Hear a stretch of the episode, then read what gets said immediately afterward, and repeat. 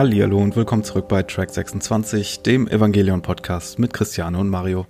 Heute geht es um die Wurst in Neo Tokyo 3, denn in Episode Rei 2 steht die entscheidende Schlacht gegen unseren Lieblings-Lego-Engel auf dem Yashima-Plan. Christiane, hat dir diese Folge besser gefallen, nachdem dir die letzte so ein bisschen Setup-mäßig war? Ja, ich fand die Folge wirklich ganz, ganz, ganz toll. Es ist ähm, eine meiner Lieblingsfolgen auch, weil sie hat nicht nur einen ziemlich coolen Kampf gegen einer meiner Lieblingsengel, wie wir alle wissen, und eine der ersten Szenen, die mich so zu Tränen rühren, sondern auch eine, wie ich finde, sehr dokumentarische Herangehensweise, die mich total abgeholt hat und die mir total gefällt. Mhm. Und obwohl die Animationen wieder etwas weniger hochwertig wirken, ist die Folge, finde ich, audiovisuell eine reine Freude. Okay. Ähm, ich bin, ich liebe die Folge nicht so sehr wie du, sage ich gleich. Mhm. Aber ich habe einige interessante Sachen, die ich darüber erzählen kann, weil hier so viel drin ist an, an Stuff-Stuff. Mhm. Da kriegen wir schon die Stunde voll, würde ich sagen. Ich bin gespannt. Erstmal ein paar Eckdaten. Die Folge lief am 8. November 1995 zum ersten Mal auf TV Tokyo. Drehbuch wieder Hideaki Anno und Akio Satsukawa, den äh, hatten wir schon. Und Regie führte Hiroyuki Ishido, der hat die Folgen 3, 6, 10, 12 und 21 gemacht und war sonst Assistant oder Episodendirector eher bei anderen Sachen oder für Storyboards zuständig. Mhm. Der Titel lautet Raid 2 und im Japanischen ist es Entscheidungsschlacht in Neo Tokyo 3 oder Showdown in Neo Tokyo 3 wird es auch manchmal genannt komme ich zu meinem Opening Fact. Ich habe ja versprochen beim letzten Mal, als ich von den Sephiroth erzählt hatte und den, dem Baum des Lebens aus der, äh, aus der Kabbala und aus dem jüdischen Mystizismus, dass es noch einen anderen Baum des Lebens gibt im Opening. Und mhm. zwar gleich zu Anfang sehen wir, Anfang des Universums hatten wir schon tausendmal jetzt, dann den Engel und dann wird gleich an diesem Baum von unten nach oben gefahren. Es sieht aus wie so Palmenwedel und dann wie so ein Baumgeflecht und oben hast du dann auch so eine Krone und von diesen Wurzeln gehen dann an diesem Baum auch diese zehn Sphären ab, diese Sephiroth-Sphären. Und das ist eine Darstellung von einem gewissen Robert Flood, der ist 1574 geboren und ist ein englischer Philosoph, Theosoph und Mediziner und äh, stand in der hemitisch-kabbalistischen Tradition der Renaissance und hat da so einige Werke verfasst, äh, wo Leute versucht haben, ja im Rahmen dieser Hermetik so eine gewisse Naturwissenschaftlichkeit an christliche Esoterik anzuwenden, glaube ich. Und das hier ist ein, ein Versuch, diesen Baum des Lebens und diesen, diesen Plan so darzustellen. Ich kann hier auch noch mal kurz was vorlesen von einer Website über diesen Flat, äh, die ich gefunden habe. Da heißt es, Flood maintains that throughout history there has been a continuity of men who turned away from the gross and material in order to dedicate themselves to the spiritual life and investigation into the mysteries. These people have been few in number, yet a few seek Uh, und jetzt kommt ein Zitat von ihm. Yet a few seek the tree of life, which is the paradise of God, the hidden manna, the white stone, the white vesture. Their names are written in the book of life, and they become pillars in the spiritual temple. These indeed inhabit the house of wisdom, which is founded on the mount. Und wie gesagt, ähm, nicht so wichtig für die Serie. Es ist nur halt coole Imagery so ein bisschen und soll mysteriös aussehen fürs Opening. Ja, wobei das, was du vorgelesen hast, das kann man eigentlich auch auf zumindest Gendo übertragen, wenn man weiß, wie sich die Serie noch fortspinnt, ne? Ja, das könnte irgendwas sein, so einen, einen dieser, einer dieser Monologe, den er vom Stapel lässt, wenn er mit Fuyutsuki allein ist und auf irgendwas Bedeut Bedeutsames, wovon wir noch nicht wissen, was es ist, schaut, ja. Ja, ja. Auf jeden Fall. Verbotenes Wissen, genau, und, und Mystizismus und, Mystiz und vor allen Dingen Esoterik oder Mystizismus in echte Wissenschaft umzuwandeln, ist ja auch was, was so ein bisschen so ein Theme ist hier, im Sinne von, ja, was das Project E auch ist, was die Vertechnikisierung der Seele ist und all das, was dabei näher vor sich geht. Das, hm, das passt ja. schon auch irgendwie. Ja, stimmt.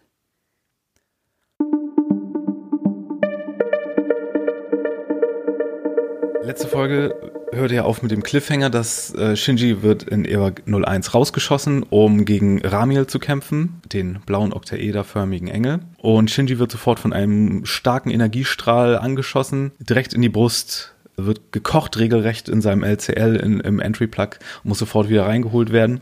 Und hier wird er reingeholt. Wir sehen nochmal die letzten Momente aus der letzten Folge.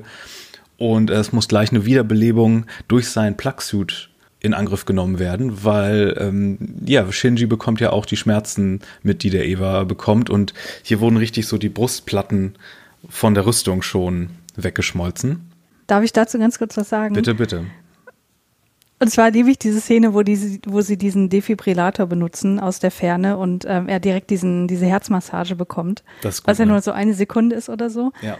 Aber das finde ich irgendwie total äh, schön gemacht, auch dieses Geräusch, was dabei kommt. Und dazu muss ich ganz kurz anmerken, die Nutzung von Defibrillatoren in Filmen und Serien, das ist so oft so schlecht gemacht und so falsch, weil das, das wird ja total oft eingesetzt, wenn ein Herzstillstand da ist, wo Mhm. es eigentlich nicht mehr viel bringt. Und hier muss man sagen, ist es ein bisschen besser, weil es wird ja gesagt, okay, er hat noch einen schwachen Puls, aber eigentlich sollte dabei das Ganze auch nicht durchgeführt werden, sondern eigentlich bei Kammerflimmern. Aber naja, es, es ist okay, Hm. würde ich sagen, das an der Stelle zu machen. Es machen witzigerweise auch, aber auch all jene Medical Dramas im Fernsehen falsch, die immer dafür Ja. gelobt werden, dass sie so medizinische Berater haben und so. So Scrubs wurde ja Mhm. dafür zum Beispiel gelobt, dass die das, dass die so akkurat sind angeblich und dann hatten sie auch so eine Defibrillator-Szene in, in so einem wichtigen Moment und die auch so Wiederbelebungsquatsch war. Aber ja. Hm. Gleichzeitig sehen wir, wie Ramiel mit seinem Bohrer in den Boden von Neo Tokyo 3 bohrt, denn sein Plan ist es, direkt in die Geofront einzudringen. Durch alle 22 Platten, durch alle Panzerungsplatten bis zu der sphärischen Geofront unterirdisch, wo das Hauptquartier von Nerv liegt. Ja, um dann, ich weiß nicht, ob er dann da auch einen Strahl runterschießen würde oder irgendwas anderes vorhätte. Wollen wir am besten gar nicht wissen, wahrscheinlich. Ähm, Shinji wird derweil ins Krankenhaus transportiert, was ziemlich cool aussieht, weil er wird auf dieser Liege so Richtung Licht geschoben.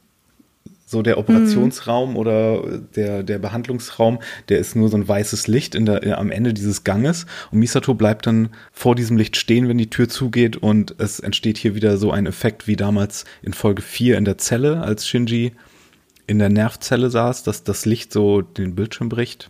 Ja, und das, diese Vorrichtung, in der Shinji da liegt, die sieht aus wie ein Sarg. Das habe ich, Also genau das das, habe ich hier auch st drin stehen. Ja, Ja. das ist nicht von ungefähr, das ist sein äh, Dornröschen-Sarg, genau. Hm. Nerv versucht derweil eine der albernsten Sachen, die in der ganzen Serie passiert, aber hier komplett überhaupt nicht für albern gemacht wird. Nämlich, dass sie mit einer Ballonattrappe von Shogoki gucken, wie der Engel darauf reagieren würde, als wenn sie es nicht wüssten. Aber okay. Ich weiß, im, im Weltkrieg wurden auch so aufblasbare Panzer benutzt, um den Feind zu verwirren, dass der, also dass die Deutschen dann denken, dass die Engländer mehr, mehr Panzer haben, war das, glaube ich, so. Aber dass sie hier wirklich so ein 1 zu 1 Evangelion-Ballon bereit haben, das fi- finde ich immer irgendwie witzig. Und es geht aus, wie es ausgehen muss, ein Schuss und boom. Dann wird auf einmal alles Mögliche an Gerät aufgefahren. Erstmal ein Granatwerferzug oder ein Mörserzug, der auch sofort nach dem ersten Schuss kaputtgeschossen wird. Und hier fangen wir dann an mit Annos Closed Caption Fetisch. Ein riesiger Annoismus in dieser, Folge, in dieser Folge vor allen Dingen, dass alles, was benannt werden kann, auch benannt wird mit extra japanischen Untertiteln, besonders was Gerätschaften angeht, was Räumlichkeiten angeht, Sonderausrüstung und Geräte und Fahrzeuge und all sowas. Und das sind aberwitzig lange Ankettungen von Kanji, was auch, falls ihr seinen jüngsten Spielfilm gesehen habt, nämlich Shin Godzilla, den letzten Gojira-Film, ähm, der ja so eine Art Reboot war, glaube ich, zusammen mit einem anderen Regisseur namens Higuchi gemacht, der diese Attack on Titan Anime-Serie gemacht hat. Auf jeden Fall ist da genau das Gleiche. Es gibt sogar eine Tumblr-Seite, die nur daraus besteht, die ganzen Closed Captions aus Shin Gojira zu zeigen. Und es ist wirklich witzig, weil es ist teilweise noch länger als in dieser Folge. Aber es ist auch genau das Gleiche. Also du hast hier, du hast hier ein Monster, das in die Stadt kommt. Das ist auch der gleiche Plot wie Godzilla. Der übrigens Okay. auch viel sehr, sehr, sehr ähnliche Musik benutzt und viel gleiche Shots, wenn das Militär äh, angreift. Und ja, hast du den gesehen? Nee, habe ich noch nicht, aber ich bin auch nicht so der größte Kaiju-Fan. Also du weißt ja, was mich an Evangelion äh, reizt und ich Ja. weiß nicht, ob ich mir sowas dann angucken würde. Aber es gibt halt dann auch diesen Problemlösungsaspekt und dass Leute versuchen so ja, Sachen zu mobilisieren und Pläne versuchen, die, die Wissenschaftler mit den Politikern und wie schwierig das ist. Und das Ganze ist dann natürlich auch eine Kritik an der Bürokratie im Windschatten des Tohoku-Erdbebens und wie impotent die Politik umgegangen ist damit und mit der Krise und ja. Hm. Aber die haben sich hier in dieser Folge dazu entschlossen, teilweise diese Sachen nicht mehr zu untertiteln, was ich zum einen schade finde, vom Übersetzungsaspekt her, aber ich kann es verstehen, denn auf der OVA, OVA-Video-Übersetzung damals haben sie das obertitelt, übertitelt und da war der ganze Bildschirm dann natürlich voll. Also du hattest unten die Untertitel, die Obertitel und dahinter dann noch die weißen japanischen Untertitel und das war, ich meine, das sieht auch nicht gut aus. Ja. Also die, die Entscheidung verstehe ich hier schon. Aber was steht denn dort? Kannst du uns da ein bisschen Einblick geben? Das, da steht nur irgendwie, was das für ein Granatwerfer-Mörserzug ist. Okay. Also nichts, was irgendwie wichtig wäre für die Handlung. Ja, ich habe mir das hier alles nochmal rausgeschrieben, was das alles ist. Als nächstes gehen wir auch in den in diesen Sonderkonferenzraum und da steht dann halt unten Nerv Hauptquartier, zweite, zweiter Konferenzraum oder Analyseraum und so. Hm, okay. Weißt du, wo, wo diese AT-Feld-Ästhetik ist? Ja, ja, ja, ja. Mit diesen Leuchtstreifen auf dem Boden. Ja, du? genau, was auch so ein bisschen Dr. Strangelove Konferenzraum mich immer erinnert. Ich hm. weiß nicht, ob das Absicht ist. Auf jeden Fall erfahren wir dann, dass der Engel durch die 22 Panzerplatten durch will mit seinem Bohrer, dass weniger als 10 Stunden Zeit sind und ja, dass er einen direkten Angriff aufs Headquarter vorhat. Und Misato sagt dann, Shadaksai. Ganz schön frech. Obwohl die, die Untertitel irgendwas von Beast sagen, glaube ich. Ich fand das immer schon faszinierend, diese Folge, auch damals schon, als ich es geguckt habe, weil es zum ersten Mal irgendwie so einen Einblick gibt, dass die Engel irgendeine Intention haben, die sie verfolgen, die jetzt nicht darin besteht, einfach nur Neo Tokyo 3 zu zerstören oder mhm. die Erde zu zerstören oder was auch immer. Und äh, fand das immer ganz schön, dass das ähm, durch die ganze Serie hinweg immer so Stück für Stück ein bisschen mehr gezeigt, werde, gezeigt wurde, worauf sie eigentlich hinaus wollen. Mhm. Ähm, aber dass man sich da eben so selber Stück für Stück quasi auch mit den Engeln zusammen rantasten kann und überlegen kann, was, was ist denn da? Warum wollen die da unbedingt hin und ähm, nehmen diesen Weg auf sich? Und äh, ja, deswegen mag ich das hier auch ganz sehr. Funktioniert auch ganz gut so als abstraktes Konzept, so der Feind, der immer nur auch der Feind genannt wird von Shinji. Mhm. Ja, als abstraktes Feindeskonzept, aber hier fahren wir so plotmäßig so ein bisschen, warum, oder dass die zumindest konkret das Hauptquartier ansteuern, ja. Wir fahren außerdem, dass Eva 1 fast am Ende gewesen wäre, drei Sekunden länger, und der Laser hätte äh, nicht nur die Platten geschmolzen, sondern Eva selbst. Eva 0 konnte wieder reaktiviert werden, aber es gibt noch Feedback-Probleme, was immer das bedeuten soll. Vielleicht versucht das Unterbewusstsein von Eva 0 da immer noch zu rebellieren, aber die haben jetzt irgendwie geschafft, den Bug zu fixen oder so. Hm. Und während Rizko schön einen Kaffee schlürft, sehen wir dann, da ist auch wieder ein Untertitel, dass wir uns im siebten Käfig befinden, im sogenannten Cage, weil so werden die, die Hangar genannt, wo die Evas gelagert werden. Misato hat aber einen Plan und will noch nicht aufgeben und pitcht den vor Gendo. Und zwar hat sie als Argument unter anderem, dass der Magi-Supercomputer zugestimmt hat, zumindest zwei der drei Partitionen, und die andere Partition hat zum Teil zugestimmt gibt eine Erfolgschance von 8,7 Prozent, was relativ hoch ist im Gegensatz zu anderen Evangelion-Prozentchancen, die wir über die Serie bekommen. Wir hatten ja mhm. die Aktivierungschance von Shinji in Folge 1, die sehr gering war. Reten, re, re, re, re, re. Und mh, mm, haben ja in Folge 12, die heißt ja sogar auch ähm, der Wert eines Wunders. Da geht es ja um eine, eine Operation, die noch viel geringere Erfolgschancen hat. Hm. Hier sehen wir auch das weiße nerveigene Positronengewehr in einem der Hangar. Was wir, ich glaube, später mal sehen. Ich glaube, später wird es nochmal im Kampf eingesetzt kurz. Aber hier ist schon schnell klar, okay, das, was wir hier am Positronengewehr haben, ist nicht so stark wie das, was wir benötigen. Wir müssen uns ein stärkeres leihen. Und dieses Leihen ähm, ist eher Beschlagnahmen. Und zwar bei Tsukuba Techniklabor, Hauptquartier von der äh, SDF, das ist die Japanese Self-Defense Force, das ist das japanische Militär im Grunde. Und äh, hier, das ist eigentlich sehr witzig, wenn sie dann sagt, so hier, ich habe hier einen Beschlagnahmungsbefehl für eure neue experimentelle Positronen-Superknarre. Ray, du kannst es abholen und Ray in Evangelion 00 nimmt dann das, das Dach vom Gebäude und ja, ich lieb das. läuft das damit ist, weg. Das ist so lustig, ja. Trotz der Feedback-Probleme. So schlimm kann es also nicht sein.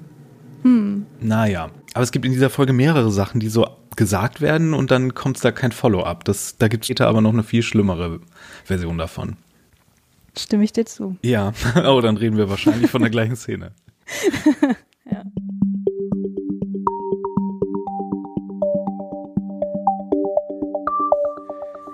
Benötigt werden auf jeden Fall 180 Milliarden Kilowatt, was bedeutet, dass ganz Japan einen Stromausfall haben wird, weil Shinji für seine Positronenkanone den gesamten Strom Japans bekommt, was vom Konzept her auch einfach mal mega cool ist irgendwie. Total. Ich habe mich aber damals immer schon gefragt so oder äh, gewundert, dass das genau ausreicht, also dass Japan ausreicht, dass man sozusagen nicht noch das Festland irgendwie mit ja. äh, beanspruchen muss. Ähm, ja. Ich glaube, das ist auch metaphorisch gemeint, ne? Wenn Japan ganz, ja, wenn Japan ja, anpackt zusammen als Land, dann kann man alles schaffen. Dann kann, können mhm. alle metaphorischen Monster bezwungen werden. Ja, ich habe mich auch immer gefragt, wie die das schaffen, in zehn Stunden diese ganzen Kabel zu verlegen und die ganzen Lüftungsgeräte und was nicht, Transistoren, was die alles aufstellen. Ähm, das ist ja. ganz schön gut, ne? Ja. Mhm. Äh, aber wie gesagt, genau das ist Shin, Shin Godzilla, der, der Film. Also du hast da so ein Monster, was da immer mehr Zerstörung macht und dann gibt es so ein paar gute Wissenschaftlerinnen und einen guten Politiker und die versuchen dann durch das ganze Gewirr. Aber da ist auch Folge 7, die nächste Folge ist auch sehr, sehr, sehr, sehr ähnlich. Tanzt ja auch so ein bisschen aus der Reihe. Und da müssen wir da auch nochmal ja. hinkommen, weil da kommt dieser Bürokratieaspekt viel mehr äh, hinzu, weil hier genehmigt Gendo das ja sofort. Und hier mhm. geht es dann eher um die Ausführung. Als nächstes sehen wir eine Abfolge von Locations, die auch Untertitel ist natürlich. Äh, wir sehen zuerst die Suzuhara-Residenz, also Tojis Haus, dann die Hodaki-Residenz, wo Klassensprecherin Hikari wohnt. Dann sehen wir Neo Tokyo 2, und äh, Neo Makurasaki in der Kagoshima-Präfektur. Das ist auf der Insel Kyushu. Dann sehen wir Betsukai auf Hokkaido, also die äh, nördliche Insel. Dann sehen wir noch die Yamaguchi-Präfektur. Das ist in der südlichen Hauptinsel. Dann sehen wir das alte Tokio, beziehungsweise äh, Mitaka. Und dann sehen wir wieder Neo Tokyo 3, wo äh, Ramiel wunderhübsch ausgeleuchtet ist von allen Seiten. Als wenn David Copperfield gleich kommt und ihn verschwinden lässt. ja. Gehen wir zurück ins Nerv-Hauptquartier, ins Kommandozentrum, was ausnahmsweise auch dann so einen super langen Kanji-Bezeichnungsding bekommt, obwohl wir da doch schon tausendmal waren. Und dann gehen wir nochmal woanders hin nach Neo Odawara in die Kanagawa-Präfektur und zurück zum technischen Department im Hauptquartier und in den Hangar 8, wo sie das Equipment zeigen, was sie gebrauchen werden nämlich das Defense Equipment, das Schild, was Ray benutzen soll. Denn mhm. es wird ja davon ausgegangen, dass der Engel auch nochmal einen Schuss abschießen können wird, weil der ist ziemlich gut da drin, wie wir festgestellt haben. Ja, und das Schild, das ist ein Space Shuttle. Ja. Das finde ich so cool. Also, weil das einfach auch nochmal die Ausmaße deutlich macht. Wird das gesagt, dass es ein Shuttle ist oder aus Materialien ist? Also ich glaube, es wird nicht in der Serie gesagt, dass es ein Shuttle ist, aber es sieht halt genauso aus. Und im Internet, wenn man äh, sich Recaps durchliest, dann ist auch immer die Rede von einem Space Shuttle. Sehr cool. Im Zentralhospital sitzt dann auch noch Shinji oder beziehungsweise Shinji macht dann hier den Lazarus und wacht dann auch bald auf und bekommt dann von Rei, die ihn besucht, den Yashima-Plan oder die Yashima-Operation, wie Misato es genannt hat, erklärt. Was super interessant ist, weil das hat nichts mit der Location zu tun, sondern mit einer geschichtlichen Sache. Und zwar mhm. Ist 1185, als der Clan Minamoto gegen den Clan Taira gekämpft hat, beim sogenannten äh, Genpei-Krieg, äh, da gab es die sogenannte Schlacht von Yashima. Und ähm, da haben sich die äh, Leute auf Boote zurückgezogen und die eine Seite hat die andere Seite sozusagen getriezt und ein einen Fächer ans Boot gemacht und der andere vom anderen Clan hat dann mit einem Schuss, mit diesem Million-to-One-Schuss diesen, diesen verdammten Fächer getroffen. Und das gilt bis heute irgendwie, dass dieser Samurai Nasuno Yuichi das getroffen hat. Das gilt bis heute als der größte Bogenschuss-Trick den je jemand gelandet hat. Und darum geht's hier auch. Also die müssen ja auch hier mit dieser Positronenkanone einen exakten Schuss landen und da, dann deswegen ist es danach benannt. Ist aber schon sehr optimistisch. Ne? Ich meine, wenn die gescheitert wären, dann hätten sie ja ein bisschen auch diese Legende oder diese, diese geschichtliche Konnotation da so ein bisschen in den Dreck gezogen. Viel interessanter fand ich aber noch, das habe ich hier bei der Recherche auch gefunden, da kann ich den Artikel von Anime News Network auch nochmal verlinken, dass 2011 äh, nach dem besagten Tohoku-Erdbeben und dem der Atomkatastrophe, da gab es von der japanischen Electric Company TEPCO eine Energiesparkampagne, die auch Operation Yashima hieß, aber nicht benannt nach dem Geschichtlichen, sondern nach Evangelion, weil alle diese Folge kennen, die ja wo es ja auch darum geht, dass Blackout ist, weil alle Strom sparen müssen, damit, ne? Ja. das finde ich viel bemerkenswerter fast. Ja, ja. Shinji wacht auf, wie gesagt, macht einen Lazarus und liegt im Krankenhausbett und sieht eine, ja, diesmal bekannte Zimmerdecke. Mehr oder weniger. Ray bringt ihm einen neuen Plugsuit mit und dann haben wir hier erstmal wieder so eine Awkward-Szene, wo Shinji vergisst, dass er nackt ist. Aber wie Rei ihre eigene Nacktheit egal war letzte Folge, ist ihr das, findet sie das auch total unbemerkenswert, während Shinji sich am Schämen ist. Oh, und interessanterweise das Hedgehogs Dilemma-Theme spielt hier dann auch wieder. Mhm. Also das Stück, das auf dem Soundtrack so heißt. Und möchtest du vielleicht mal diese Szene hier, diese zwischenmenschliche erzählen? Kann ich machen, ja. Also Shinji schämt sich, wie du schon gesagt hast. Und ich finde das eigentlich ganz schön, dass, auch wenn es ein bisschen awkward ist, dass es hier eingebaut worden ist, weil das irgendwie die Beziehung zwischen Rei und Shinji auf eine gleiche Ebene hebt, sozusagen. Er hat sie nackt gesehen, also sieht sie ihn jetzt auch nackt und sie sind sozusagen quitt, obwohl Shinji da ähm, viel mehr drunter zu leiden hat als Rei, wie du schon gesagt hast. Die Guckgebühr. ja, genau. In zwei Folgen. Ja. Ähm, er entschuldigt sich dann dafür und sagt dann auch so, oh, ich entschuldige mich die ganze Zeit. Also irgendwie scheint da ein bisschen Selbstreflexion äh, zustande kommen zu sein und er ist mal wieder niedergeschlagen, weil, äh, ich meine, das kann man ja auch nachvollziehen, er ist ja bei dem letzten Einsatz äh, fast gestorben. Und sagt dann was, was ich ziemlich unfair finde, Ray gegenüber, weil er sagt, naja, du kannst das ja nicht verstehen, du hast ja noch nie so was Schlimmes in einem Evangelion durchgemacht, wo ich dachte, hallo. Letzte Folge, Junge. Letzte Folge. ja. Ja, ich aber meine, sie. Sie ja. ist nicht fast gestorben dabei. Also nicht so fast wie er jetzt gerade, aber trotzdem, ja, Dude, Dude. Richtig, ja. Also man, man sollte ja auch nicht ein Trauma gegenüber einem nee. anderen irgendwie abwägen, aber ähm, er hätte es besser wissen müssen. Er sagt übrigens, er entschuldigt sich seit gestern ständig, weil wegen ah, ja, des okay. Awkward-Moments, den sie da in der Wohnung hatten. Hm. Ray nimmt das aber ziemlich gelassen, so wie man sie halt kennt und sagt, naja, ach so, er sagt noch, dass er das jetzt nicht machen möchte, also dass er nicht mehr in das Ding reinsteigen möchte. Und sie sagt, naja, dann äh, bleib doch einfach hier. Und was dann kommt, ich glaube, das ist das, was du auch meintest, ja. was irgendwie so überhaupt nicht passt. Also sie sagt ja, okay, dann bleib doch hier, aber der Plan erfordert ja, dass zwei Evangelion zusammenkämpfen, wo ich dachte, nee, das, das geht einfach schon mal technisch nicht, dass er da bleibt. Also irgendwer muss das zweite Ding steuern und sowas wie ein Dummy haben wir ja noch nicht. Ja, vor allen Dingen sagt, und, ja, ich, okay, wenn du ganz großzügig sein willst, kannst du natürlich sagen, die haben vielleicht schon das Dummy-System in Vorbereitung, aber das ergibt ja keinen Sinn, weil mit dem Dummy-System kannst du ja nichts außer Berserker-Missionen machen. Und zweitens, ja. sie sagt ja, sie würde Shogoki steuern. Und Eben. okay, die, die Untertitel haben das hier auch ein bisschen konkreter gesagt, was Rizko angeht, weil sie sagt eigentlich, dass Rizko daran ist, das vorzubereiten, die persönlichen Daten zu ändern. Sie hat es aber noch nicht gemacht. Das ist noch nicht beschlossene Sache, wie die deutschen mhm. Untertitel suggerieren. Aber trotzdem ist es weird, dass sie so sozusagen so den Raum verlässt und sagt, ich übernehme das für dich, du musst das nicht machen.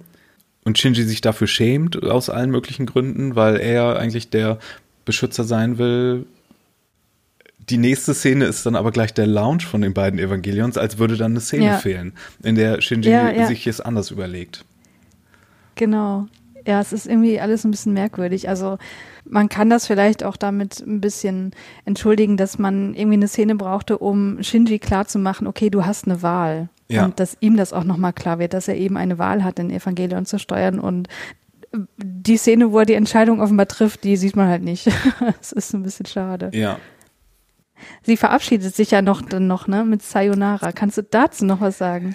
Äh, es, es klingt schon sehr dramatisch, wie sie das so sagt. Und es, sie, sie verabschiedet sich ja auch sehr dramatisch und das kann man dann schon sehr mh, mm, endgültig sehen. Aber in der zweiten Szene, wo sie das ja nochmal sagt, ist das viel, viel schlimmer. Und Shinji sagt dann ja auch zu ihr so, ja, sag doch nicht so was Dramatisches, weil es ist halt nicht so ein, so ein Ja oder was auch immer man zum Abschied sagen kann. Das ist halt schon in dem Kontext dann eher so ein Farewell, leb wohl. Hm. In dem Sinne. Ja, das, das ist aber auch ein bisschen blöd übersetzt, weil in dieser Szene steht halt unten mach's gut, wo ich immer dachte, so, ja, das ist doch völlig okay zu sagen, so mach's gut, bis zum nächsten Mal so. Also diese Dramatik kommt halt nicht so richtig rüber, zumal das Wort Sayonara, ich finde so im, also man kennt ja so ein paar Wörter aus dem Japanischen auch bei mhm. uns so und das ist irgendwie so aus meiner Warte raus bekannt als das Wort, was irgendwie Tschüss heißt. Und insofern hat, hat sich das mir nie so richtig ähm, erschlossen, warum Shinji das so schlimm findet und ähm, ja. Ich finde es okay, mach's gut, hier in dieser Szene zu benutzen, aber ich finde, in der zweiten Szene muss sie was Stärkeres sagen. Hm. Weil kontextabhängig kann man hier noch argumentieren, okay, sie hat das nicht so melodramatisch gemeint. In der zweiten Szene, wenn sie es zum zweiten Mal sagt, ist aber klar, sie macht das im Wissen, dass sie Shinji nicht nochmal wieder sieht. Hm.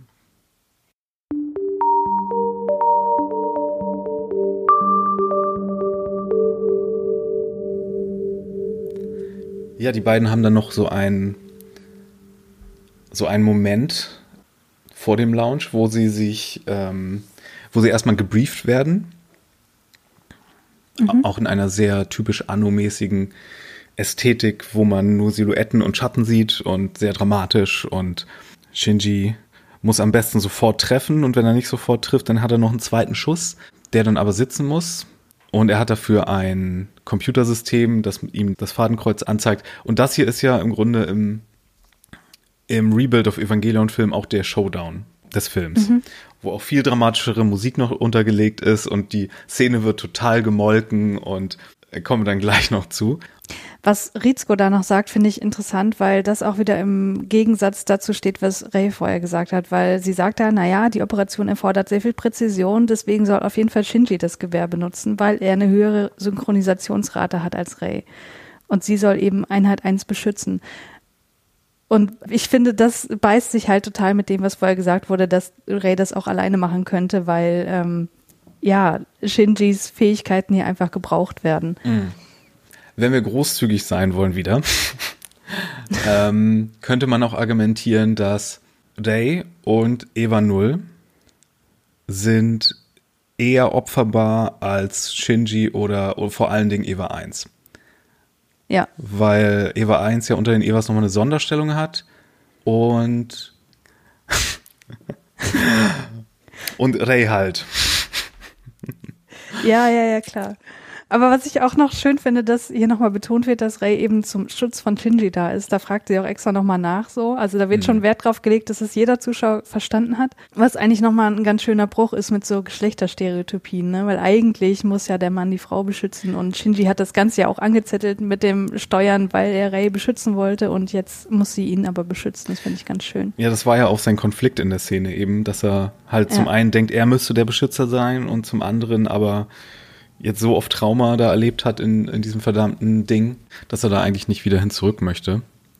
Und mhm. sie sagt ja auch noch in der Szene, wenn sie sich dann umziehen, mh, mm, keine Angst, du wirst nicht sterben. Was ein, ja. einer, eines der berühmtesten Zitate von Ayanami ist, wenn du so Ayanami-Merch oder Kaffeetassen oder so kaufst in Japan, dann steht da gerne mal Watashi ga mamoru mono drauf. Okay. Und sie hat ja genau wie Eva 1 einen Shinji-Beschützerinstinkt, den wir nicht ja. vernachlässigen sollten und über den wir nochmal sprechen müssen später. Oh ja, der sich in dieser Folge auch schon relativ früh zeigt, weil es gibt relativ am Anfang so eine Szene, wo man sie sitzen sieht neben Shinjis Bett, wo man aber nicht so richtig erkennt, dass es sich ja. um diese Vorrichtung handelt, in der Shinji liegt und wo man aber auch schon suggeriert bekommt, so, dass Ray etwas sehr, sehr Mütterliches in sich trägt, was man so zu diesem Zeitpunkt irgendwie wahrscheinlich auch nicht so richtig erwarten würde, dass sie das irgendwie in sich hat und ähm, Shinji gegenüber äußert. Stimmt, da hat sie die Brille auf dem Schoß. Das ja, ist auch nur so genau. ein kurzer Shot, den man sieht und den man nicht mal unbedingt genau. mit dem Krankenhaus in Verbindung bringen müsste, weil wer so mhm. viele Abfolgen sieht. Aber du hast recht, sie sitzt da auf jeden Fall. Hier wird auch noch äh, die allerwichtigste Frage geklärt in dieser Szene, nämlich ob unter dem Plugsuit Unterwäsche getragen wird und die Antwort ist nein.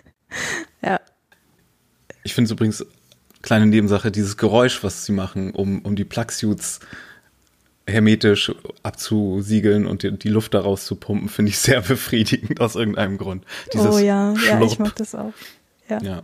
Und was man auch noch sieht in der Szene, auch wieder so ein kleines Detail, also das, das mag ich halt an der Serie so sehr, dass so viele kleine Details drin sind, dass Shinji seine Klamotten so picobello säuberlich gefaltet zusammenlegt, wie es nur irgendwie geht.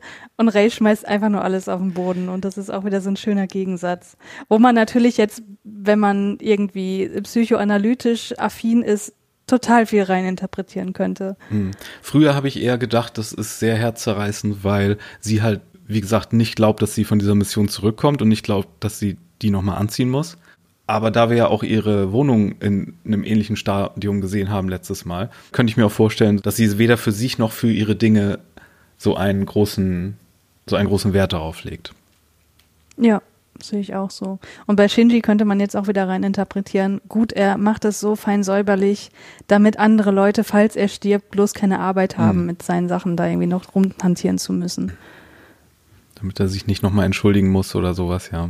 Mm, genau.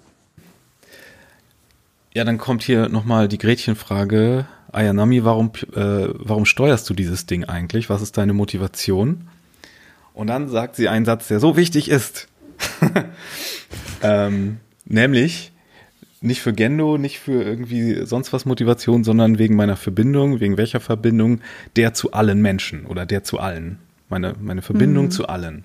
Das wird ein, ein sehr, sehr, sehr plot-heavy Ding noch werden, weil, wie gesagt, Ayanami, fragmentierte Figur, äh, was die Beschaffenheit ihres Körpers und ihrer Seele angeht, ist sie ja so ein Frankenstein, dass dieser Satz, wenn wir später nochmal zu diesen ganzen Plot-Sachen kommen, der wird uns noch verfolgen.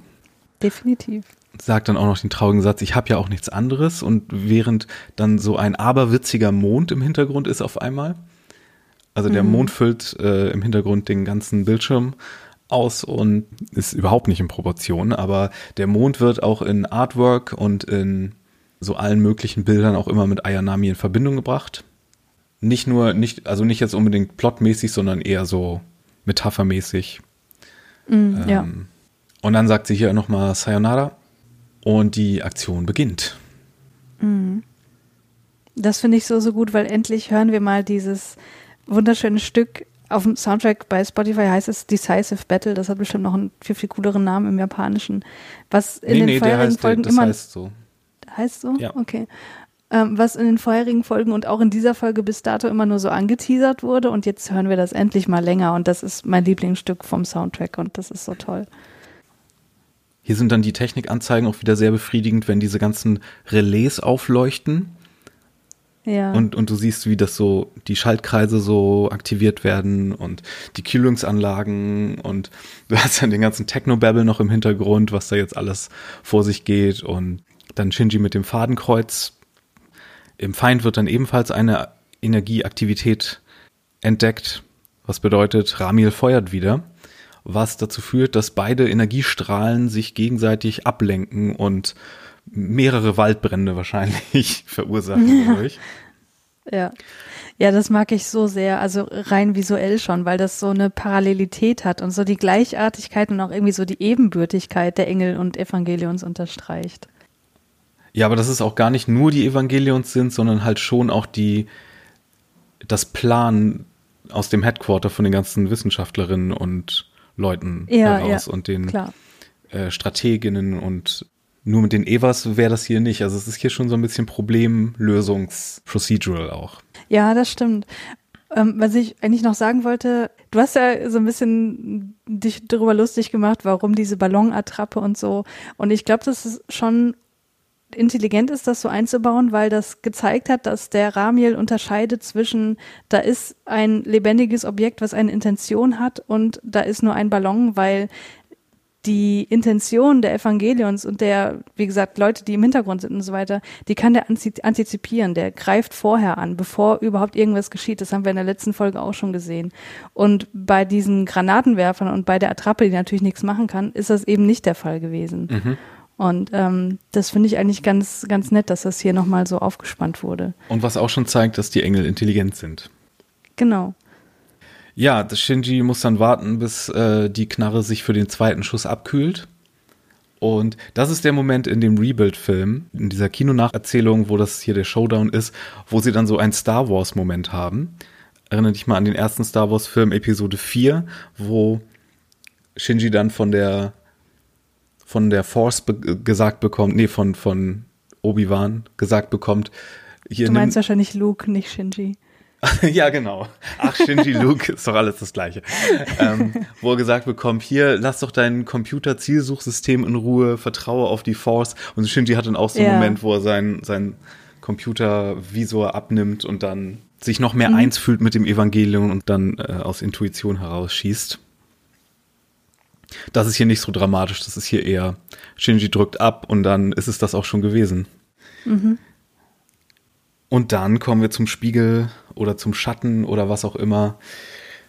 Zu der Szene, wo du letztes Mal auch schon gesagt hast, die wir hier nochmal haben werden. Denn Shinji holt erstmal mit Evangelion natürlich den Entry-Plug raus, weil Eva, Eva 00 ist sehr verbrannt. Weil Rey hat sich während der zweite Schuss kam, sehr heldenhaft vor den Strahl gestellt mit dem Schild, aber das hat nicht so viel gebracht, weil es waren doch einige Sekunden mehr. Und wir sehen in der Serie auch nochmal, dass Evangelion 1 einen Entry-Plug rausholt in einer späteren Folge. Also man sieht echt nichts nur einmal. Es ist ja auch aber ein cooles Bild, wie der Eva so ein Entry-Plug in der Hand hat. Ich glaube, das wollten sie ja, mehr, mehr als einmal haben. Als der Entry-Plug dann am Boden ist und das ganze LCL rausgepumpt wurde, hm, macht Shinji dann das gleiche wie sein Dad letzte Folge im Flashback. Er nimmt seine, seine Hände, obwohl er hat einen Plugsuit an, die wohl auch recht beschützende Materialien haben. Aber öffnet die heiße Luke vom Entry Plug und hat dann hier eine kleine Szene mit seiner Beschützerin, wo er natürlich wieder weinen muss, weil das viel zu traurig war, was sie gesagt hat. Hm. Ja, Shinji sagt dann, dass sie doch nie wieder sagen soll, dass sie sonst nichts anderes hat und auf jeden Fall auch nie mehr Sayonara sagen soll, wenn sie weggeht. Und dann fängt er auch an zu weinen und dann fragt Ray, na, warum weinst du? Was halt zeigt, dass sie schon so ein Konzept von Weinen hat, in welchen Situationen man weint und in welchen vielleicht nicht, aber überhaupt nicht versteht, warum das jetzt hier der Fall ist. Und sie sagt dann ja auch äh, so ein bisschen beschämt, ich weiß nicht, wie ich mit solchen Situationen umgehen soll. Und dann sagt Shinji, ach, dann lächel doch einfach und das tut sie und es ist so schön, da äh, fließen bei mir immer die Tränen, weil ich finde das so schön animiert, dass sie nicht nur den Mund bewegt, sondern ihr ganzer Körper sich so ein bisschen entspannt und es ist einfach ein schöner Abschluss. Dieses Lächeln ist ja das, was am häufigsten ganz neu gemacht wurde. Mhm. Oder mit am häufigsten, weil du hast hier diese Szene, die sehr cartoony und niedlich ist und wo sie wirklich ganz, ganz doll über das ganze Gesicht lächelt. Du hast dann in Death and Rebirth, diesem Compilation-Film, der zwischen der Serie und End of Evangelion rauskam, da wurden ja nicht alle Szenen neu gemacht, aber diese hier wohl ganz neu gezeichnet. Da sieht das ein bisschen mehr nach Kinofilm-Animationsqualität aus und sie lächelt nicht ganz so breit und cartoonig. Und dann in Rebuild of Evangelion ist das Lächeln ganz subtil. Ich fand das aber hier in der Ursprungsversion eigentlich gar nicht so übel. Mittlerweile mhm. finde ich es auch ganz gut, weil es halt wirklich so niedlich ist und weil es die einzige ja. Szene ist, die wir jemals von Ayanami so bekommen. Dass wir überhaupt mal so Gefühlsausbrüche von ihr sehen, ist ja sowieso total selten. Richtig, ja. Deswegen, ich, ich finde die Szene auch manchmal ein bisschen matsch, finde ich. Also von beiden, von beiden Figuren ausgesehen. Okay. Ähm, Nee, ich finde es überhaupt nicht too much. Was ich noch nicht gesagt habe, bevor sie lächelt, erinnert sie sich ja noch an den lächelnden Gendo. Oh mein Gott, das ist so ein sch schlimmes Bild irgendwie, wenn dieser ja, weil charmant lächelnde so Gendo eingeblendet wird. ja. ja, aber das zeigt, dass sie in der Lage ist, eine Verbindung zu Shinji aufzubauen, indem sie sich an Gendo erinnert. Also Gendo ist irgendwie so der, mhm. der soziale Kit zwischen den beiden, was halt auch ziemlich strange ist. Ähm, und dass sie halt, also mir suggeriert das immer, okay, sie muss sich daran erinnern, in welchen Situationen habe ich schon mal gelächelt, um das irgendwie in sich hervorzurufen, was auch wieder so dieses Roboterhafte unterstützt. Aber vielleicht ist es auch einfach nur, dass sie erkennt, oh mein Gott, der sieht gerade aus wie Gendo in dieser Situation damals. Und was sie vielleicht auch nur erkennt, weil er der, am Tag zuvor seine Brille aufhatte. Und sie dadurch vielleicht so ein bisschen Gendo in ihn gesehen hat. Hm, das könnte sein. Ja, mein Kollege Adam hat mich gestern gefragt, ob es so Evangelion-Lore gibt über wie Gendo in seiner Jugend war oder als er so alt war wie Shinji. Und ich so, nee, eigentlich nicht. Wir haben ja nur diese Flashbacks zu, bevor er Yui geheiratet hat, hm. als er noch keinen Bart hatte. Aber ähm, ich würde sagen, die waren sich wahrscheinlich nicht zu unähnlich. Hm. Weiß nicht. Das kann gut sein. Und dann haben sie sich in verschiedene Richtungen entwickelt. Beziehungsweise Shinji trägt das ja auch immer noch zu diesem Zeitpunkt zu, sich eventuell auch mal so zu werden. Äh, das meinte ich damit, ja. Das meinte ich. Und hier kommt wieder das aus der letzten Folge, mein Lieblingssatz von, von Rizko, wo sie ja meinte, über Ayanami und Gendo, dass sie beide so ungeschickt sind im Leben oder so unbeholfen und das ist, spiegelt sich ja hier auch in ihrer Ratlosigkeit wieder, wenn es darum geht, sie weiß nicht, wie sie in dieser Situation reagieren soll.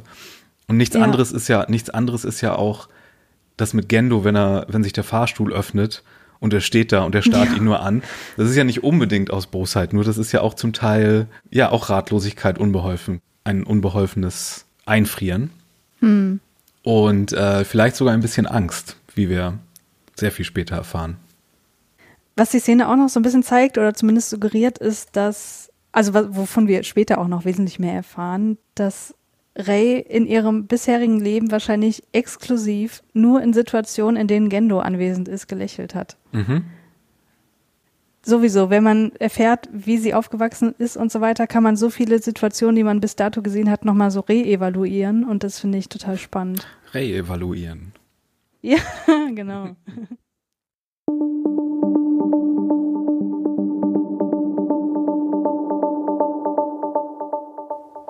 Ja, und damit sind wir schon am Abschluss dieser Folge, die ungewohnt ernsthaft heroisch war, ungewohnt triumphal, ungewohnt erfolgreich. Es wurde viel geweint, es war wieder sehr awkward, aber trotzdem, trotz alledem ein Erfolg und sogar ein bisschen emotionale Resolution oder zumindest Entwicklung. Und nächste Woche tanzen wir dann komplett aus der Reihe in aber einer, ich würde sagen, sehr interessanten Folge. Hast du noch abschließende Gedanken zu dieser Folge? Ich finde es ein bisschen schade, dass meiner Meinung nach jetzt erstmal so, so, eine etwas längere Durststrecke kommt, was interessante Engel angeht. Ich finde so, so zwei, drei müssen wir jetzt über uns ergehen lassen, bevor dann wieder die coolen kommen. Aber das können auch andere Leute ganz anders sehen. Und eine Sache, eine ganz, ganz kleine Sache, die wollte ich eigentlich noch sagen ich finde diese Folge an manchen Stellen halt unausgereift oder halt ein bisschen merkwürdig, wie wir das ja auch schon rausgearbeitet haben. Aber sie hat auch so viele Momente, wo man sich über den Hintergrund noch so ein bisschen Gedanken machen kann. Äh, ganz kleines Beispiel. Wir sehen ja immer mal wieder diese Grafik, die eingeblendet wird, wie der Bohrer sich immer weiter in die Tiefe bohrt. Und immer wenn ich das sehe, muss ich daran denken, wie sich in diesen paar Stunden ein äh, Computergrafiker hingesetzt hat, um diese Grafik zu programmieren. Und auch noch darauf geachtet hat, dass dieser Bohrer in der Grafik auch genauso schön lila ist wie in der Realität. Und ähm, ich weiß nicht, das ist irgendwie wahrscheinlich total nerdy, sich darüber Gedanken zu machen, aber das ähm, ich mag das immer, wenn man noch so ein bisschen mehr darüber lernt, wie das Ganze bei Nerv auch abläuft und so und über so ganz kleine Sachen einfach transportiert wird. Eine kleine Sache habe ich auch noch, und zwar ähm, hatte ich vergessen zu erwähnen, als ich in der ersten Folge oder sowas erzählt hatte, dass der Nachname Ikari ja so ein Wortspiel ist in Bezug auf diese andere Figur aus dieser anderen Riesenroboter-Serie. Mhm. Von, von Hikari zu Ikari hatte ich erwähnt, dass Ikari die Wut ist. Und das stimmt auch als Vokabel. Aber das Kanji, was man benutzt für den Nachnamen Ikari und was auch hier benutzt wird, äh, aber auch generell für den Namen Ikari, ist das Zeichen für Anker.